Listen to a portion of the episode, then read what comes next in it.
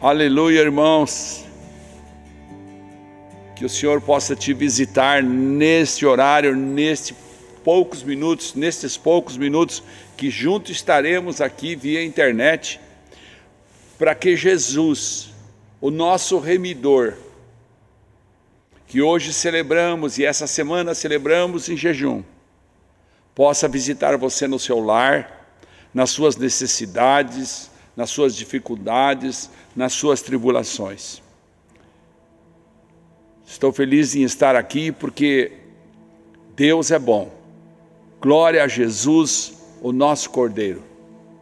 Irmãos, abra aí a sua Bíblia se você está com ela na sua casa, ou acompanha aí no vídeo. Nós vamos ler o Evangelho de João no capítulo 6, começando no versículo 35.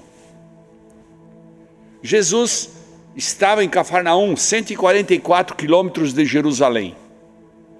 Jesus havia mudado para Cafarnaum desde a cidade em que ele morou com seus pais, Nazaré. Seus irmãos falaram: é necessário que você saia daqui. E Jesus foi lá para perto do Mar da Galileia, Cafarnaum. Só para você ter uma ideia, são 144 quilômetros. Então, quando Jesus faz a última caminhada, que ele sobe para Jerusalém, para se entregar espontaneamente por mim e por você, você tem uma ideia. Se você observar também a diferença de altitude, são montanhas e mais montanhas que Jesus caminhou, junto com seus discípulos e as mulheres que o acompanhavam. Chegou primeiro em Betânia, pediu aquele animal para montar e naquele domingo que antecedeu a sexta-feira em que ele foi crucificado, ele entrou glorioso. E o mesmo povo, você sabe disso, que o saudava, era o povo que mais tarde gritou na quinta noite, na sexta-feira, crucificam. Mas Jesus estava conversando com esse mesmo povo em Cafarnaum, na sinagoga. E ele estava dizendo, então, versículo 35, então Jesus declarou: Eu sou o pão da vida. Aquele que vem a mim nunca terá fome, aquele que crê em mim nunca terá sede. Mas como eu lhes disse, vocês me viram, mas ainda não creem.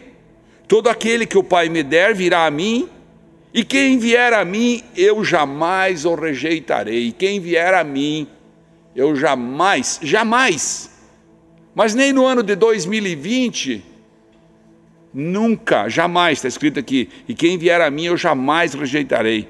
Pois desci dos céus, não para fazer a minha vontade, mas para fazer a vontade daquele que me enviou. E esta é a vontade daquele que me enviou, que eu não perca nenhum dos que ele me deu, mas os ressuscite no último dia. Porque a vontade de meu Pai é que todo aquele que olhar para o Filho e nele crer, e nele crer.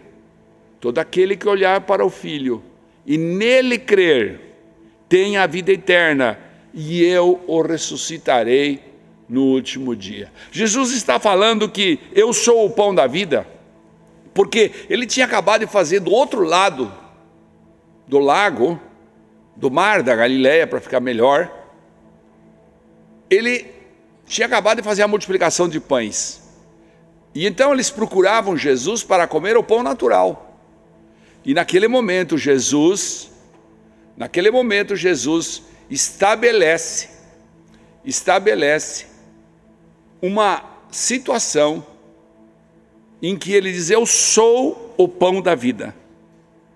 Agora ele fala: Eu sou o pão da vida, porém, não sou eu que conduzo as pessoas até mim. Eu vim para fazer a vontade do meu Pai. Veja o que diz o versículo 44. Ninguém pode vir a mim se o Pai que me enviou não o atrair, e eu o ressuscitarei no último dia. Ou seja, a minha tarefa é remir a humanidade. A minha tarefa é cobrir o pecado adâmico, é acabar com o pecado adâmico. A minha tarefa é salvar aqueles que creem em mim. Essa é a minha tarefa. Foi isso que meu pai me delegou. Veja no 47, vamos mais assim, para não ficar detendo muito. Mas asseguro-lhes que aquele que crê tem a vida eterna. Mais uma vez Jesus fala: Eu sou o pão da vida. No versículo 48, eu sou o pão da vida. Os seus antepassados comeram o maná no deserto, mas o que aconteceu com eles? Morreram. Todavia, aqui está o pão que desce, não é que desceu. Olha, olha o verbo aqui, acompanha comigo. O pão que desce do céu. Agora, se você crê nele agora, nesse domingo, na Santa Ceia, nós vamos celebrar o quê? O pão que desce, não que desceu, o pão que desce dos céus, para que não morra quem dele comer. Eu sou o pão vivo que desceu do céu. Se alguém comer deste pão, viverá para sempre. Este pão é a minha carne, que eu darei pela vida do mundo. E muitos ficaram assustados, porque não entenderam a profundidade das palavras de Jesus, não entenderam a espiritualidade disso, e estavam preocupados com o seu estômago, buscando necessidades físicas. Ah, todos nós buscamos, claro. Nós buscamos conforto físico, nós buscamos nos alimentar, nós pedimos que Deus seja o nosso provedor, nós pedimos que Jesus seja aquele que realmente é, nos abençoe com finanças saudáveis, com saúde física. Agora, nesse tempo de pandemia, que Jesus seja o nosso escudo, a nossa proteção, e isso é justo. Mas o que aconteceu com muitos? Eles começaram a discutir isso. Está no 52, lá no 52. Então os judeus começaram a discutir exaltadamente entre si: como pode este homem oferecer a sua carne para comermos? E então Jesus, que sempre desafiou os fariseus, os publicanos, Jesus que sempre desafia o legalismo porque ele é a graça, Jesus que sempre nos dá da sua graça e nos mostra o seu amor, vai no 53 e diz: Eu lhes digo a verdade, se vocês não comerem a carne do filho do homem e não beberem o seu sangue, não terão a vida em si mesmos. Ou seja, sozinho, meus amigos, vocês não terão salvação eterna. Todo aquele que come a minha carne e bebe o meu sangue tem a vida eterna, e eu o ressuscitarei no último dia. Jesus faz uma promessa. Por isso a importância da nossa Santa Ceia, em aquele momento em que a gente declara Jesus, nós cremos no milagre da cruz. Nós cremos que tu és o nosso remidor, que tu és o Senhor de tudo, que todas as coisas foram colocadas no universo embaixo dos teus pés. Nós cremos que tu és aquele que desceu do céu e que desce agora, nesse momento aí na sua casa onde você está no seu carro, não importa onde você está, Ele está presente porque Ele ama você. Todo aquele que come a minha carne e bebe o meu sangue, no 54, tem a vida eterna e eu ressuscitarei no último dia. E aí Jesus explica: pois a minha carne é verdadeira comida, e o meu sangue é verdadeira bebida. Todo aquele que come a minha carne e bebe o meu sangue permanece em mim e eu nele. Por isso, todo mês a gente faz no primeiro domingo do mês a Santa Ceia, para a gente lembrar dessa, desse texto fundamental, que é, na realidade, o maior projeto de Deus para a humanidade, que é resgatar o ser humano que havia se desviado, havia se afastado pelo pecado de Adão. Então ele manda o seu filho, e Paulo explica isso muito bem nas suas cartas, para na graça ele dizer que muitos se perderam por causa de Adão. Pelo pecado de Adão, muitos foram atingidos, milhares, milhões. Mas Jesus veio para restaurar tudo isso. Ele é o nosso remidor. E então no 57 ele fala: da mesma forma como o Pai que vive me enviou, e eu vivo por causa do Pai, assim aquele que se alimenta de mim viverá por minha causa. Este é o pão que desceu dos céus. Os antepassados de vocês comeram o maná e morreram, mas aquele que se alimenta deste pão viverá para sempre. Veja a importância. Pare um minutinho. Medite comigo. Medite comigo.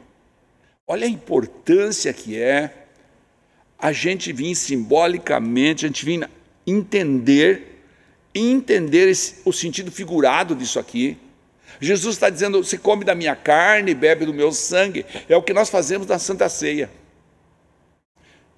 Por isso que nós ceamos todos juntos, todos juntos, como um corpo, em que nós pedimos, Deus tenha misericórdia de nós, mas nós cremos, Jesus, que tu és o remidor. Nós cremos, Jesus, que tu és o remidor. Nós cremos que tu és o Senhor. Comer da sua carne, beber do seu sangue, aponta para o sacrifício de Cristo. Aponta por aquele, para aquele que morreu na cruz no nosso lugar. Poderia Deus ter instituído isso de uma forma diferente. Mas aprove a Deus se fazer homem, enviar o seu filho unigênito, para que se tornasse o nosso primogênito. E com ele ao descer à sepultura, ao morrer na cruz, levasse todos os nossos pecados. E ao ressuscitar ao terceiro dia, glorificado, voltou e apareceu a centenas de pessoas e conversou com seus discípulos. E disse: Eu enviarei o Espírito Santo. Esse mesmo Espírito que está aí ao seu lado esse Espírito Santo que está aí dentro de você. Ele fala: Eu habitarei dentro de você, eu habitarei em você. Eu e o Pai viremos e habitaremos em você. Por isso eu quero convidar você a vir esse domingo, a entregar efetivamente nesse momento sua vida a Cristo. Não a uma igreja, não a uma filosofia, não a, um, a uma visão não. Eu convido você a entregar a sua vida a Jesus, aquele que realmente pode te dar vida eterna.